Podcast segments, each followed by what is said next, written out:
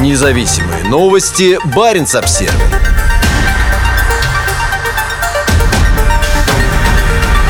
На острове, названном в честь жены и дочери Фритифа Нансена, растаял полуостров. Сотрудники Национального парка «Русская Арктика» обнаружили, что полуостров на северной окраине острова Ева-Лив на земле Франца Иосифа, который был уходящим в море ледником, теперь растаял. Сейчас над водой возвышается лишь небольшой кусок ледника, а между ним и островом образовался трехкилометровый пролив.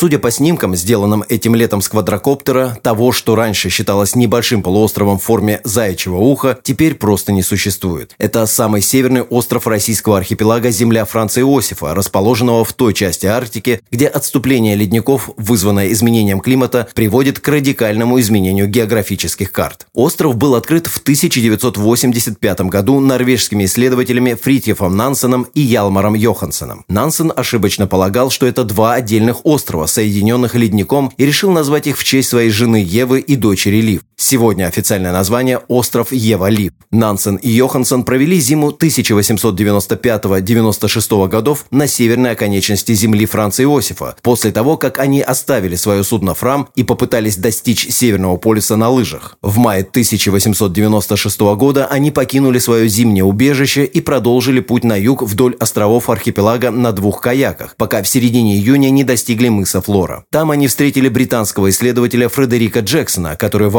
августе того же года доставил их обратно в Норвегию в порт Вардио на борту своего судна «Виндвард». Об исчезновении ледника, образовавшего небольшой полуостров, сообщили сотрудники Национального парка «Русская Арктика». Первая информация об этом появилась еще в 2017 году, но только этим летом при проходе вдоль острова на лодке «Зодиак» стало окончательно понятно, что Земли под ледником нет. В связи с климатическими изменениями очертания ледников Земли Франца Иосифа стремительно меняются, сообщается на сайте Нацпарка. По словам сотрудников, в ближайшее время следует ожидать еще много географических изменений. Осенью прошлого года Баренц Обсервер сообщил об открытии нового острова к северу от Новой Земли, который раньше был спрятан под ледником, который теперь теперь стремительно отступает. На норвежском архипелаге Шпицберген также тает ледник, из-за чего тут вот-вот изменится ландшафт. Отступление ледника Хорнбрейн на юге острова Западный Шпицберген со временем приведет к появлению нового пролива между Баренцевым и Гренландским морями.